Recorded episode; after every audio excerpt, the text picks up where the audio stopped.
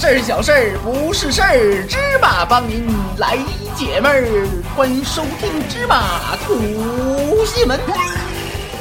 养不教，父之过；教不严，师之惰。子不学，非所宜；幼不学，老何为？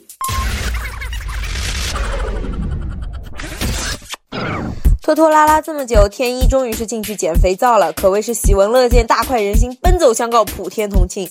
这件事情告诉我们，出来混的总归是要还的。这件事情也告诉我们，教育一个好孩子的重要性。养天一这样的孩子，简直是活的生化武器。生了这么个孩子，真是让亲者痛，仇者快。猪一样的队友也比不上熊一样的孩子。你说孟哥疼他这么多年，当心肝当宝贝的，最后落得为他人捡肥皂的下场，你这是何苦呢？还不如当初射墙上呢。所以对待孩子的时候，要保持一种四海之内皆后妈，我也不是你亲妈的态度。该批评就批评，该教育就教育，该拳打脚踢一样都不能少，否则梦哥的今天就是你的明天。世上只有